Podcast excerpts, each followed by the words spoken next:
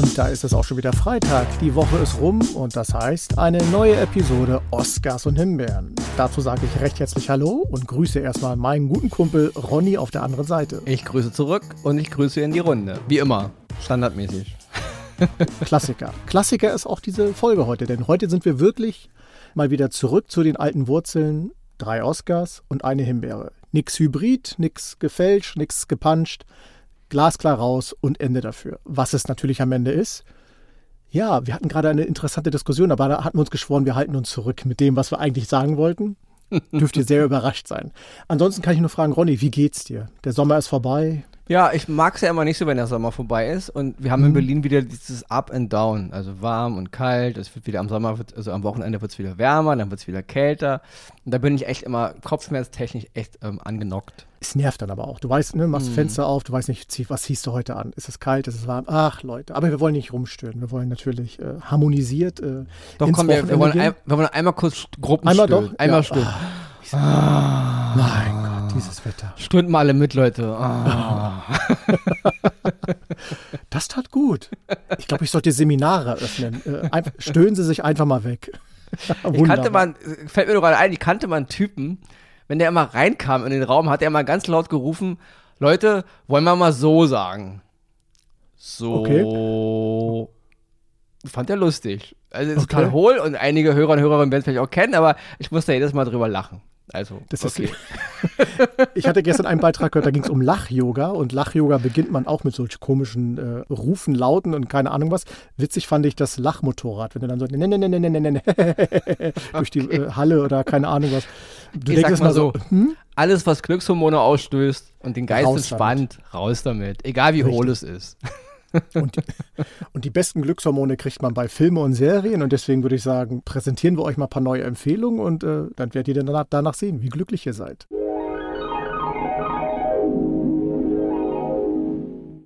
Den ersten Oscar, den ich diese Woche dabei habe, ist eine Serie auf Apple TV Plus. Es ist eine Miniserie. Acht Folgen werden es werden. Aktuell sind, glaube ich, Stand heute vier Folgen draußen, also sozusagen Halbzeit. Ja? Die Serie heißt The Changeling und es ist, eine Horror-Fantasy-Drama-Serie. Es basiert auf dem Roman von Victor Laval, das ist ein US-amerikanischer Autor. Und der Victor Laval ist im Original auch als Sprecher der Serie zu hören. Also die Serie wird uns im Grunde aus dem Off, da ist ein Sprecher, der uns halt ein bisschen an die Hand nimmt. Und im Original ist es auch der Autor der Serie. Im Deutschen synchronisiert natürlich nicht. Man kann ja nicht von allen Autoren verlangen, dass sie alle Sprachen der Welt sprechen. Das wäre ein bisschen krass, ja. In der Hauptrolle Lakeith Stanfield als Apollo Kakwa. Und wer jetzt bei Apollo sofort an Apollo Creed denken muss, er heißt in der Serie auch Apollo, weil seine Eltern Rocky gesehen haben. Ah, und da er, aber, cool. da er aber ein schwarzes Kind ist, dachte der Vater und die Mutter, hm, sollen wir ihn jetzt Rocky nennen? Nee, dann nennen wir ihn halt lieber Apollo. Also er heißt auch genau deswegen Apollo. Die weibliche Hauptrolle spielt Clark Becko. Sie spielt die Emma Valentine. Und diese beiden, ja, Personen, Protagonisten, die äh, lernen sich halt kennen, die lernen sich halt lieben und sie bekommen ein Kind. So. Das ist jetzt mal alles, was ich über den Inhalt der Serie sagen möchte, weil man muss die Serie ein bisschen gucken, um so rein zu flowen, ja.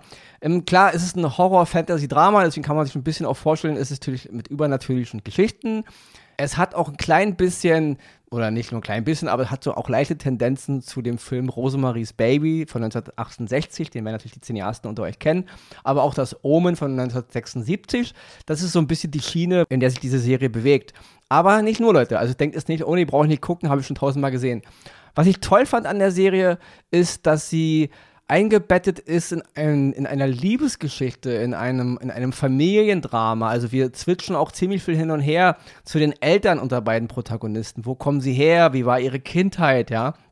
Also sehr komplex angesiedelt. Und die Stimme aus dem Off, wie gesagt, im Original auch der Drehbuchautor, der, der erzählt uns so ein bisschen, was wir da sehen und warum wir das sehen und wer miteinander verbunden ist und so. Und ich fand das, äh, ja, mal wieder eine Serie, die mich äh, erfrischend äh, bei der Schlange gehalten hat und ähm, wo ich denke, okay, ja, ich will wissen, was hier passiert, ja. Und nicht immer, es gibt so viele Serien gerade und so viele, gerade Serien, Filme kann man da rausnehmen, aber Serien, das habe ich alles schon tausendmal gesehen. Oder die x-beliebige Crime-Serie und schon wieder gibt es einen Mord und schon wieder gibt es eine Verschwörung irgendwo in Louisiana und Politiker hängen mit drin. Und, äh, also immer dieses gleiche Modell, ja. Und diese Serie, The Shankling, ist mal wieder ein bisschen anders erzählt, ja. Sie ist ein bisschen sie hat so Tendenzen, aber hat ein bisschen auch was Märchenhaftes und ein bisschen was von Familienchronik und trotzdem ist es aber irgendwie auch Horror, aber nicht so ein Horror, den man halt so kennt, so mit, mit Jumpscare und, und, und, ja. Und das ist ein guter, guter, so eine Brücke zu meiner Himbeere heute, weil da geht es wirklich nur um Jumpscare und die sind so nervig und so blöd, ja. Aber gut, da kommen wir später zu. Ronny, cool down, so, ja, wir sind gerade noch beim Oscar. ja. Also die Serie The Changeling, wer sowas mag, also ein bisschen ruhig erzählt, ein bisschen komplex erzählt, trotzdem Horror und Fantasy, unbedingt mal einen Blick reinschmeißen, weil mir hat es sehr, sehr gefallen, mal wieder was zu sehen, wo ich nicht immer an jeder Folge des Endes weiß, okay, jetzt kommt das, jetzt kommt das und am Ende ist es so und so, ja.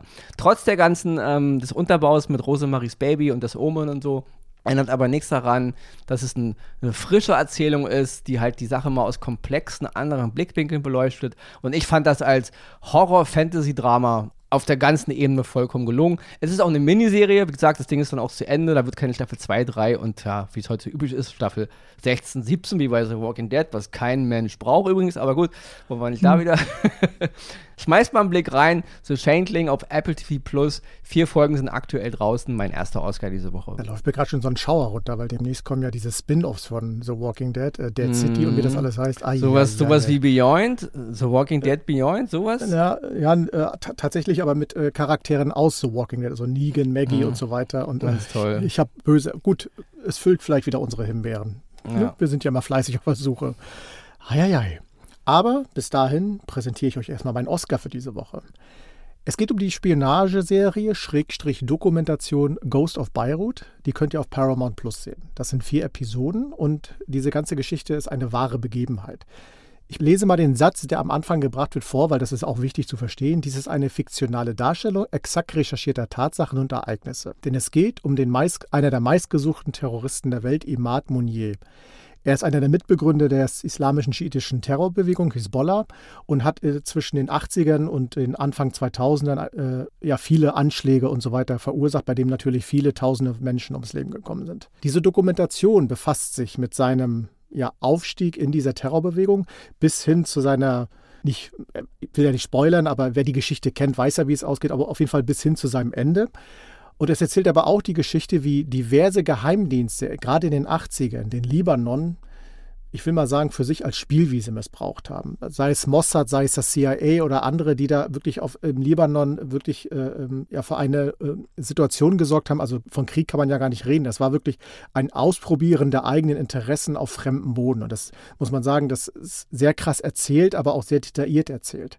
Was ich gut an dieser Serie finde, ist einfach, dass die eigentlichen Ereignisse, die ganzen Bombenanschläge, das, vor allen Dingen so Anschläge wie auf die US-Botschaft, wo viele Menschen ums Leben gekommen sind, das wird gar nicht groß gezeigt das wird erzählt, dass man hört einen Knall im Hintergrund, aber dann wird es auch dabei belassen und es wird dann nicht auf irgendwelche Hollywood-Effekte oder sonstiges gelegt, sondern einfach auf den Verlauf der Geschichte der Fokus gelegt, wie es halt zu dieser ganzen Entwicklung gekommen ist. Das ist sehr spannend, aber auch sehr traurig, sehr mitfühlend. Und man muss äh, sagen, wir hatten ja schon ein paar Mal Serien gehabt, wo die Amerikaner immer so ein bisschen sehr patriotisch und alles dargestellt wird hier komplett anders. Also die Amerikaner kriegen hier wirklich ihr komplettes Fett weg, wo sie sich halt in Dinge eingemischt haben oder auch Anschläge verur äh, verursacht haben, die, ja, wo man immer gesagt hat, ich, wir dachten immer, ihr seid die Saubermänner, aber offenbar seid ihr es nicht. Das ist klasse dargestellt, auch wirklich sehr ehrlich dargestellt. Deswegen, wer äh, Interesse an dieser Geschichte hat, es ist wie gesagt eine wahre Begebenheit, dem empfehle ich sehr, Ghost of Beirut zu sehen. Vier Episoden, detailliert, sehr an der, naja, Realität will ich jetzt so nicht sagen, aber ihr wisst, was ich meine, sehr augenscheinlich dargestellt und meine Empfehlung für diese Woche. Es ist sowieso, also dass, dass die ganze Geschichte des internationalen Terrorismus und der internationalen Arbeit der Geheimdienste ist eigentlich sowas von verstrickt und vernetzt. Oh ja. Also da hat sich jeder schmutzig gemacht in den letzten Jahrzehnten. Und ja, da brauchen wir gar, gar kein Fass aufmachen, ja. Wie da alles, also wie die ganzen Ursprünge vieler Terrororganisationen eigentlich in den, in den Geheimdiensten liegen. Und, aber gut, ist ein ganz, ganz dunkles Kapitel. Die Welt oder die Menschen brauchst du, brauchen da immer schwarz-weiß. Wir brauchen die Guten, mhm. die Bösen. So wirklich mal in die Grauzone will gar keiner rein, weil das ist ein ganz riesiger, dicker Morast aus Lügen und Betrug. Ja. Und da das haben die westlichen Regierungen so tief ihre Finger mit drin und so viel in, ja, in bösen Dingen aber gut, das wäre eine eigene Doku für sich, nicht? Ja, klingt auf jeden Fall interessant, sollte man auf jeden Fall einen Blick reinschmeißen. Und auch gut, dass wir wieder mal so eine Art Halbdoku haben, weil wir haben ja auch mhm. oft Dokus drin und kann ich wirklich nur jedem mal sagen, schmeißt mal einen Blick rein. Damit zu meinem zweiten Oscar diese Woche.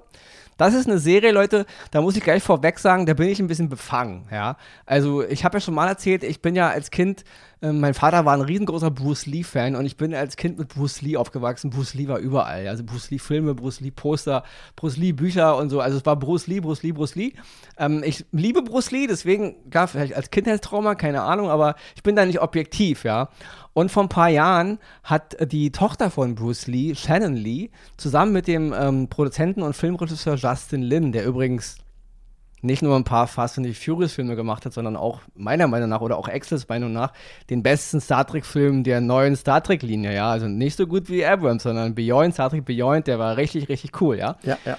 Also Shannon Lee und Justin Lin haben jetzt eine Serie gemacht, vor ein paar Jahren gestartet. Diesen Juni 23 kam die dritte Staffel davon raus und alle drei Staffeln sind jetzt zu sehen bei Sky-Wow. Und warum ich das so feier, ist, die Serie basiert auf einem Originalkonzept von Bruce Lee selbst. Ja.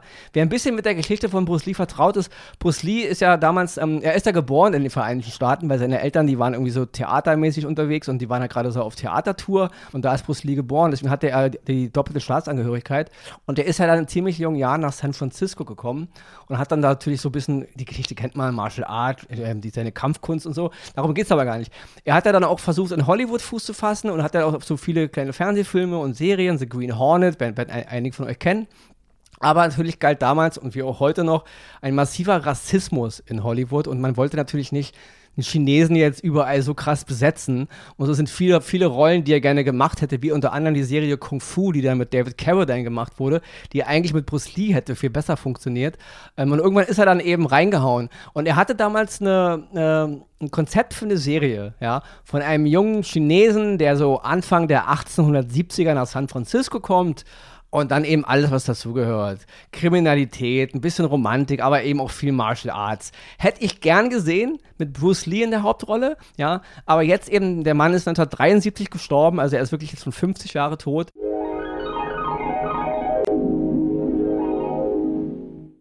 Sein Erfolg ging ja erst los ähm, im Grunde so richtig weltweit, als er dann zurück nach China gegangen ist und da im Grunde dann, ja, diese Eastern gemacht hat, hier so die Todesfaust zu Sheng Li. Ich will jetzt gar nicht so viel ins Detail gehen mit Bruce Lee, aber das war 1971 und da ging dann erst seine, seine, seine, seine mega Filmkarriere in Asien los und im Grunde im Westen erst posthum nach seinem Tod, weil er war dann leider schon tot 1973 mit nur 32 Jahren.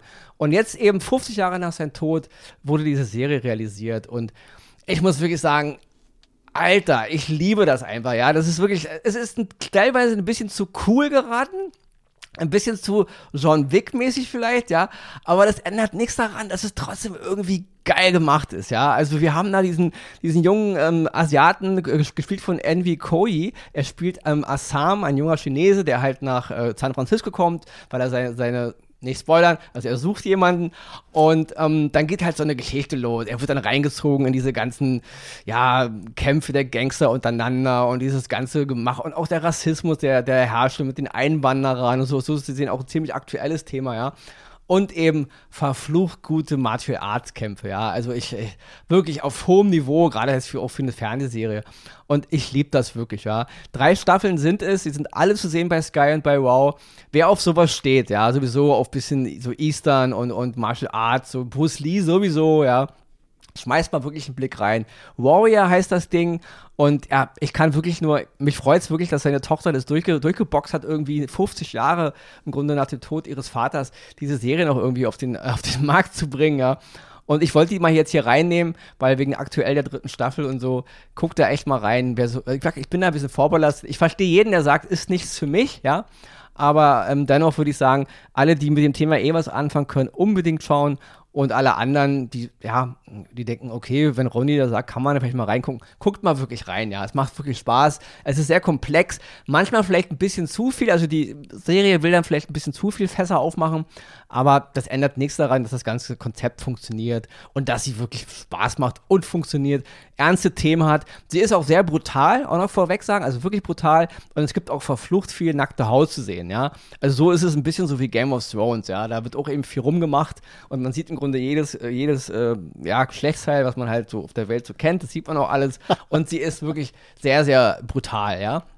Also von mir eine Empfehlung, Warrior, drei Staffeln zu sehen. Jede Staffel hat zehn Folgen, heißt dann 30 Folgen insgesamt auf äh, Sky und bei Wow. Ja, das Erbe von Bruce Lee kann ich gar nicht schlecht finden, das geht überhaupt gar nicht. Ja. Also da bin ich einfach vorbelastet. Ähm, wo Bruce Lee draufsteht, ist einfach mal cool. Und nochmal eine, eine Sache noch zum Schluss, bevor ich zu Himbeere komme es gibt nur richtige, im Grunde nur vier richtig gute Bruce Lee-Filme, weil der Mann hat im Grunde auch nur vier richtige Filme gemacht. Ja, ich bin in den 80ern aufgewachsen und in den Videotheken gab es hunderte von Bruce Lee-Filmen. Jeder war da Bruce Lee, Bruce Lee, Bruce Lee mit Doppel-E und Doppel, äh, Dreifach-E und Vierfach-E, Bruce mit C, äh, Z und Y und was auch immer, ja es gibt wirklich nur vier richtige Bruce Lee-Filme. Und ein eben, ja, Game of the Death, der letzte, der, aber während den Dreharbeiten ist er gestorben. Äh, nee, nicht während den Dreharbeiten, aber er hat irgendwie das gedreht und hat dann einen anderen Film dazwischen geschoben und es konnte den nicht beenden. So gesehen gibt es inoffiziell vielleicht fünf Bruce Lee-Filme, aber eigentlich gibt es nur vier, ja. Und da könnten wir gerne mal einen Special-Podcast drüber machen, weil bei Bruce Lee könnte ich wirklich stundenlang reden, ja. Gut, aber Strich drunter. Das stimmt, das stimmt. Warrior bei Sky, wow, drei Staffeln, A10 Folgen, basiert auf einer Idee von Bruce Lee, unbedingt mal reingucken.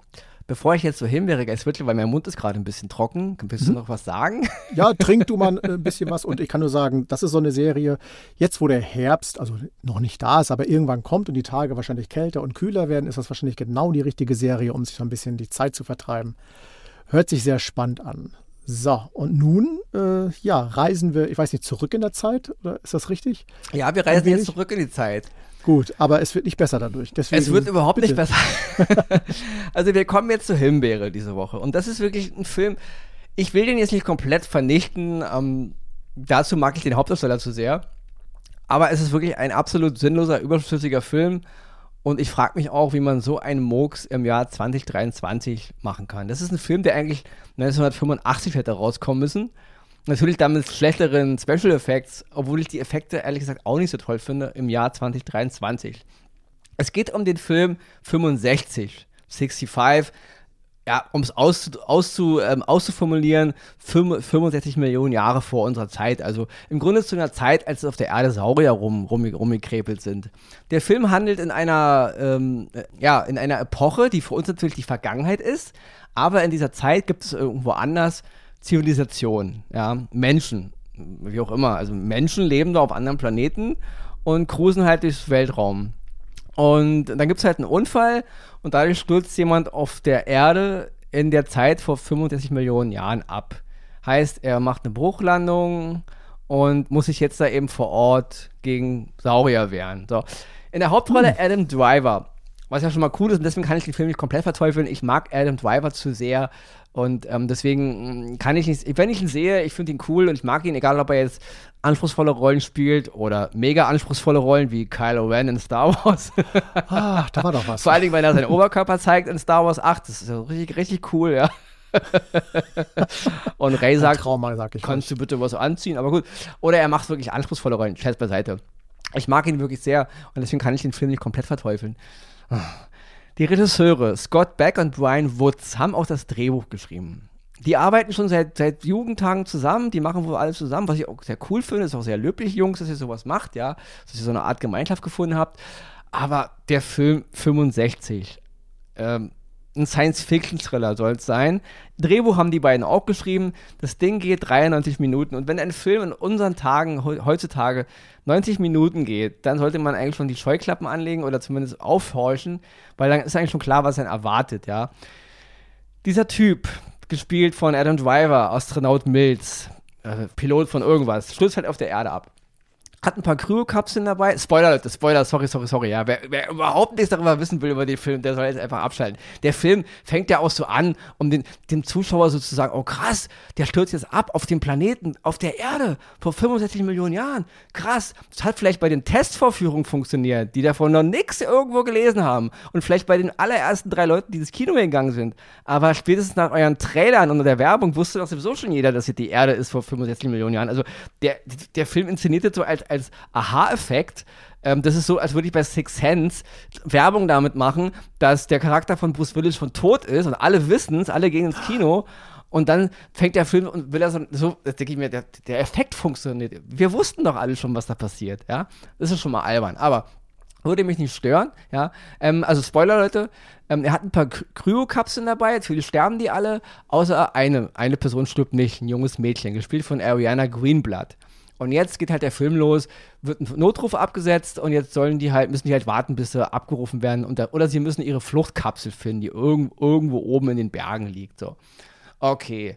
Und jetzt geht so ein Film los, wo im Grunde zwei Protagonisten, also ein Protagonist, eine Protagonistin, wie auch immer darauf besteht, ja, im Grunde von A nach B hetzen, während sie permanent dumme Entscheidungen treffen, sich total bescheuert verhalten, nach dem Motto, denkt dran, wir dürfen hier nicht laut sein, aber trotzdem schreien wir dann da rum und trällern und singen Lieder und machen irgendeinen Blödsinn, ja. Und wir, wir dürfen das nicht machen, wir dürfen dies nicht machen, nur um es dann doch zu machen. Okay, so mal viel zur Logik. Und ja, aber die ganze Erde vor 65 Millionen Jahren, jede Kreatur, die da lebt, außer so ein, ein so ein kleiner Kuschelsaurier, will die beiden töten. Permanent. Also äh, die ganze Natur, also die ganze Erde sieht aus wie, wie, wie Dantes Inferno, wie im siebten Kreis der Hölle. Alles ist böse, jeder Baum guckt sich böse an und jeder Saurier sieht aus, als wäre er direkt aus der, von, vom, vom Teufel persönlich gebaut worden, ja. Die Effekte hauen mich auch nicht vom Hocker, ja. Sowohl die Weltraumeffekte als auch die Kreaturen, es ist alles ganz nett, aber 1993 im Kino bei Jurassic Park, da ist mir die Kinnlade runtergefallen, wie die Saurier da aussahen. Und selbst wenn ich den Film heute sehe, und der ist so alt, Leute, der ist ja, der ist Jahrzehnte alt, die Effekte sehen besser aus als die Effekte hier, ja. Jeder Saurier hier sieht aus, wie gesagt, als wäre eine, eine Killer-Monster-Echse. Alle haben so immer irgendwelche Narben und Blut und, und, und, und sie sehen böse aus. Dann denke ich mir so, Leute, Saurier waren auch nur in Anführungsstrichen Fleischfresser, so wie ein Löwe, so wie eine Katze, meinetwegen auch ein bisschen wie ein Krokodil, ja. Eigentlich äh, stammen ja unsere Vögel von den Sauriern, aber gut, andere Diskussion. Ich will damit nur sagen, na klar gab es da Fleischfresser, aber die, die, die, waren doch nicht alle abgrundtief böse und, und sahen, sahen, aus wie die Ausgeburt der Hölle. Also, aber so, so werden die irgendwie rübergebracht, ja. Also die, so dieses permanente lauert da irgendeine Kreatur mit bösen Augen und einer bösen und, und will die töten und, und wo ich so denke, Mann, Leute, ist ein bisschen, also da geht auch ein bisschen der Flow flöten, ja. Und das Ganze funktioniert auch überhaupt nicht so richtig als, als, als Film, wo ich mir so sage, mein Gott, äh, es gibt auch Tageslicht, man kann auch ein bisschen planen und so, aber die, also die, die trotteln da komplett sinnlos in die Gegend hinein. Und du denkst so, zur Hälfte, was da passiert, ist eure eigene Dummheit.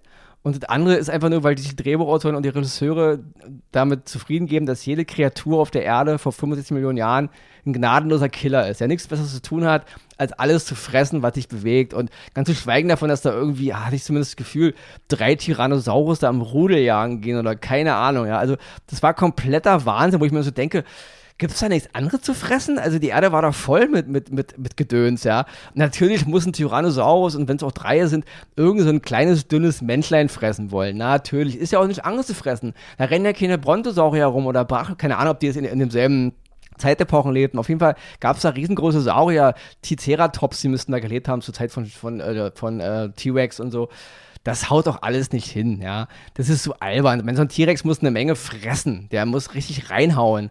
Und der, wenn der so einen Mäntler weg hat, ist das, als würde er sich einen Zahn, würde, als würde er sich ein Hühnchen aus dem Zahn rauspulen. Ja, also, es ist so affig, dass diese Tiere da diese Aggression an den Tag legen, was mich nicht stören würde, wenn es am wenigstens noch cool gemacht ist, aber auch das ist nicht gewährleistet, ja. Und deswegen 65, 65 oder wie auch immer, 65 Millionen Jahre vor dieser Zeit. Er ist bei Netflix auf Platz 1, ja. Äh, klar, ist halt wie so ein Kino-Hype und rennen halt alle, oh, muss man halt gucken. Leute, könnt ihr euch klemmen, ja. Also, ähm, das ist einfach nur Tünnef, ja. Also 65 auf Netflix, meine Himbeere für heute und damit gebe ich äh, rüber an Axel. das war mal wieder so eine Himbeere wirklich von Ronny, ne? So ohne Drama, ohne alles und einfach Tünnef. Lass stecken. Ein, noch eine Ergänzung, sorry, weil Bitte? ich ja bei, ah. bei, der, bei der, beim Oscar ja dieses Jumpscare erwähnt habe, dieses, dieses, Schna dieses Schnitt halt, Stimmt. halt, ja. Kamera fährt irgendwo rauf und dann gibt es einen Schnitt und irgendwas kommt von rechts und von links und das macht der Film andauernd. Jumpscares über Jumpscares, so monoton. Wir wissen schon beim Zugucken, ah ja, der Protagonist guckt gerade nach links, da ist ein Blatt, da ist ein Baum, na gleich kommt wieder ein Saurierzahn oder ein Maul ins Bild geschnappt und genau so ist es auch. schnarch, schnarch, schnarch. Okay, Himbeere, ab. Und ab dafür. Ja, liebe Leute, und das war's auch schon. Damit ist die Zeit abgelaufen. Ich habe noch, glaube ich, 10 oder 15 Sekunden, die mir der Regisseur gibt, damit ich diese Sendung hier auch in Ruhe zu Ende bringe. Das mache ich dann jetzt auch. Wünsche euch ein schönes Wochenende, eine tolle Woche. Schaut weiter Filme und Serien. Und wir hören uns nächste Woche zur 160. Episode Oscars und Himbeeren. Darauf freuen wir uns. Ihr euch sicherlich auch. Und bis dahin, tschüss.